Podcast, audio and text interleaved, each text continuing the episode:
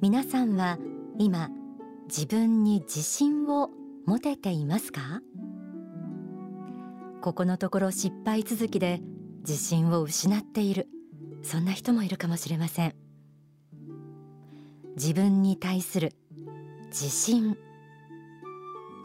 自信過剰になり周りの意見を聞かなくなったり他人を見下すようになったりしてはいけませんが反対に自信がなさすぎて卑屈になり何も行動できないようではこれもまた困りものです。正当な自信を持つことはやはり大切だと言えるんではないでしょうか。天使のモーニングコール。今日は最近自信を失い気味という人がそれを取り戻すための処方箋を仏法真理の教えから学びます。題して自信を取り戻そう。書籍ストロングマインドからまずこんな一節をご紹介しましょう。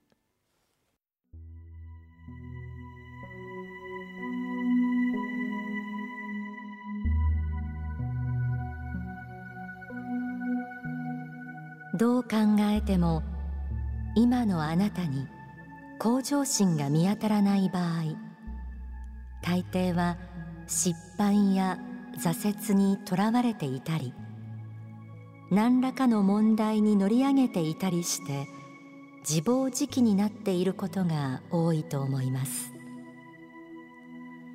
確かにいくらやっても自分はダメなのだと思い人生を投げ出したくなるような時期もあるでしょ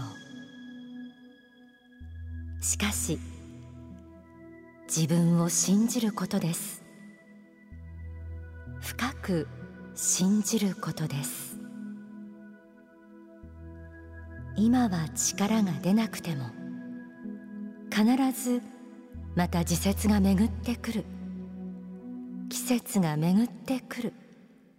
ということを信じることです。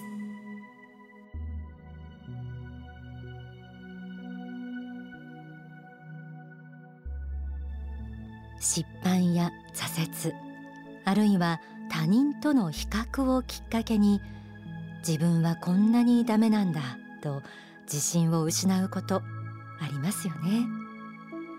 一旦自信を失うと頑張りたくても力が入らなくてそんな自分にまた自信を失っていくという悪循環に陥ることもあります。こういう時は焦らずドーンと構えてじっくり自信を取り戻していきましょう。今すぐどうにかなるものではないかもしれないけどやがて必ず自信を取り戻した自分になれるということを信じることが大切です。ではそういう時期にどんな考え方で自信を取り戻していったらいいんでしょうか？書籍希望の法には次のようにあります。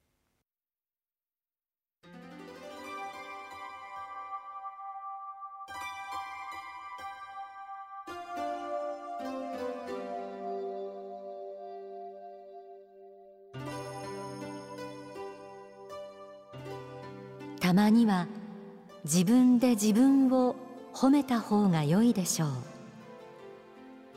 見方はいろいろありますが自分に関しては自分が一番情報を多く持っているのですから少し見方を変えてみようかと考えることです。あの人と比べて劣っている。こうならなければ失敗だ。という考えでいくと自分はダメな人間だ。ということになるかもしれませんが少し違う見方もあるのではないでしょうか。現在の自分は小学生の頃から見ればずいぶん成長したはずです。人があまり褒めてくれないのならばたまには自分で自分を褒めた方が良いのです。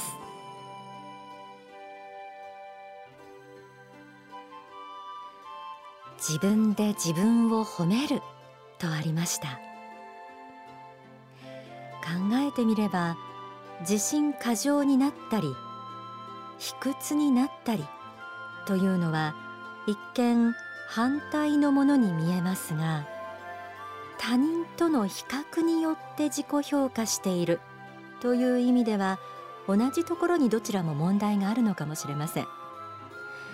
こうした相対的な評価だけでは必ずしも自分を正しく評価することはできないということなんですよね。そうではなく例えば過去の自分と比較してみること。1年前の自分と比べて今の自分はどうか。10年前の自分。小学生の頃の自分。少なくともゼロから出発した人生のスタート点から比べたならさまざまな経験を経て成長してきた自分が見えてくるのではないでしょうか。書籍不動心にはこうあります。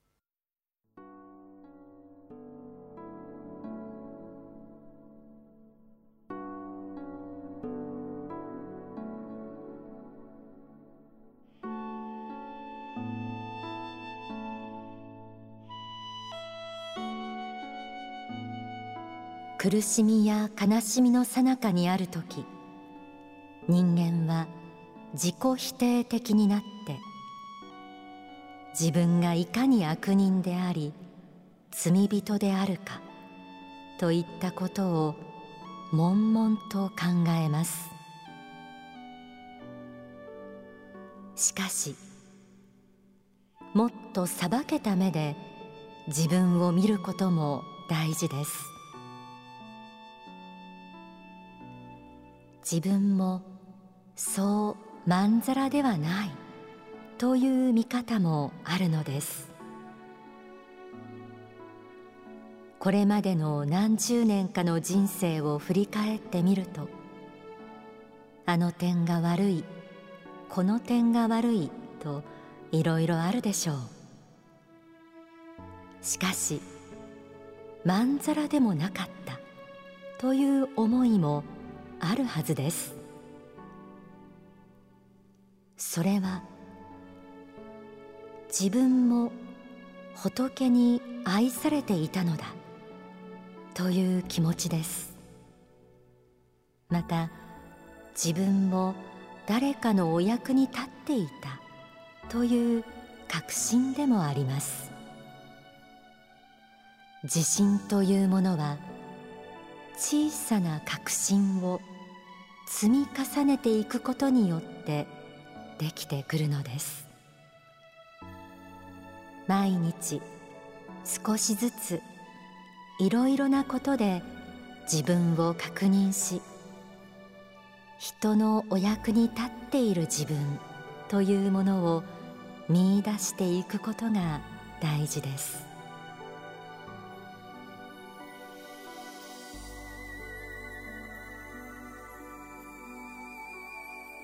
過去の自分。今の自分。もちろんいい面だけではなく悪い面もあるでしょう。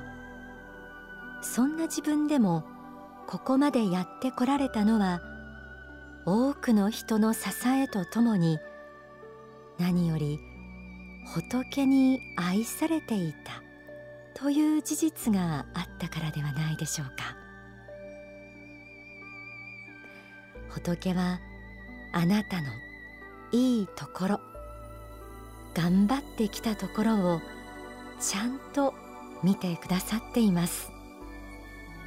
そして誰よりも愛おしい気持ちであなたのことを見守ってくれています。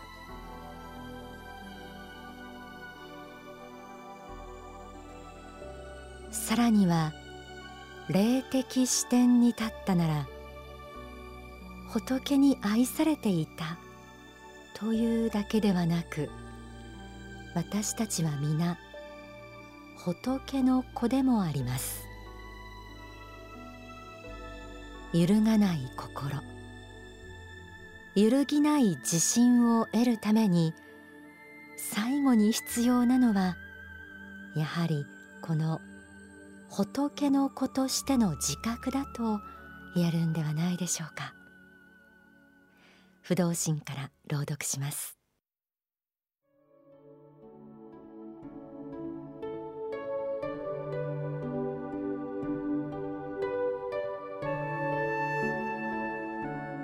本物の不動心をつかみ取ることです。本物の不動心をつかみ取るためにどうしても必要なのは仏の子の自覚です。これがないと不動心といっても根の浅いものになってしまいます。結局心が揺るがないのは心の根の部分が仏につながっているという自覚があるからです。これがなければ人生は波間に漂う木の葉のように不安げに揺れるだけなのです。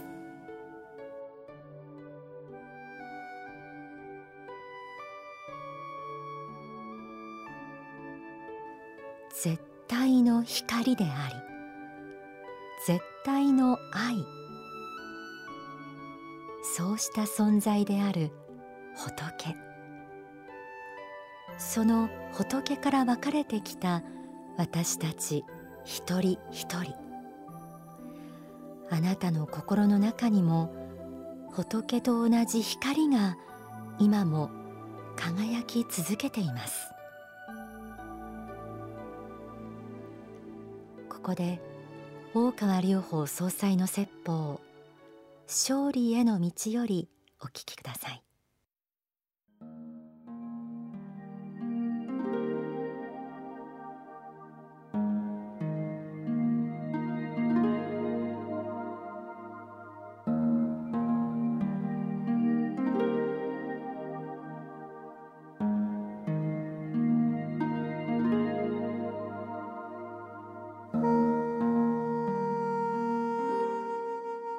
去のさまざまな失敗あるでしょう。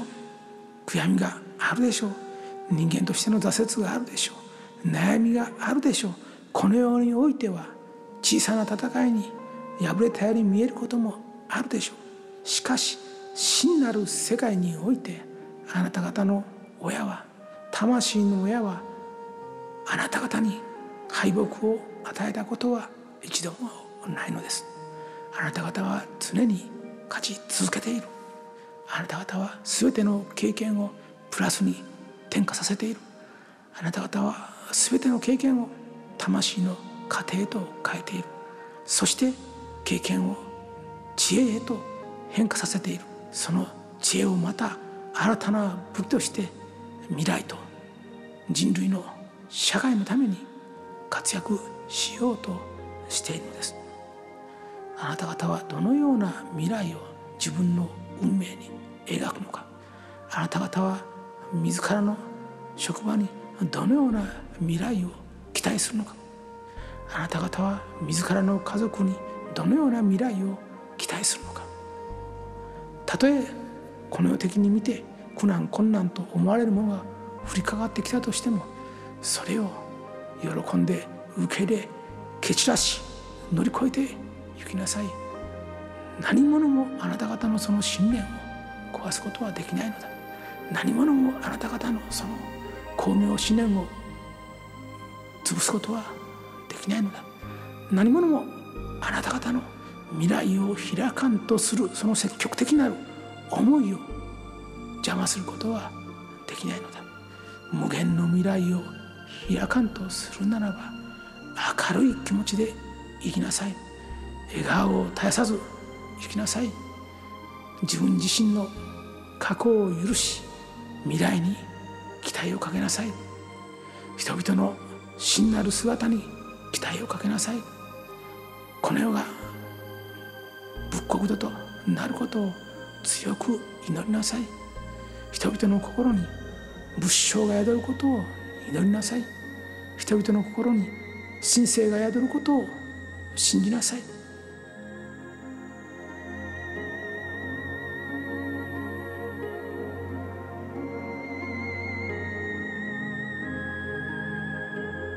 聞きいただいた説法は書籍未来の方に収められています。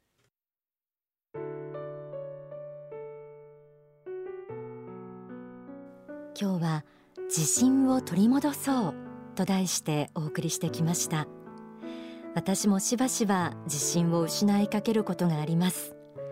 そんな時に共通しているのは誰かと比べたり高い理想ゆえに不甲斐なさや焦りを持っているということなんです。でも今日お届けしたように根っこのところで仏神様とつながっているということを信じる心が私をいつも立ち上がらせてくれています。今の説法の中にあなた方の魂の親はあなた方に敗北を与えたことは一度もないという一節がありました。人生には様々な出来事がありますが仏の目から見たならすべては私たちの魂の向上につながる材料なのだということでしょう。そしてこうした自らへの自信は仏への信仰心が深まるほどに出てくるものだと思います皆さんも自分は神様の子仏の子なんだ仏とつながっているんだというイメージを心に描いてぜひこれからも力強い人生を歩んでいってください。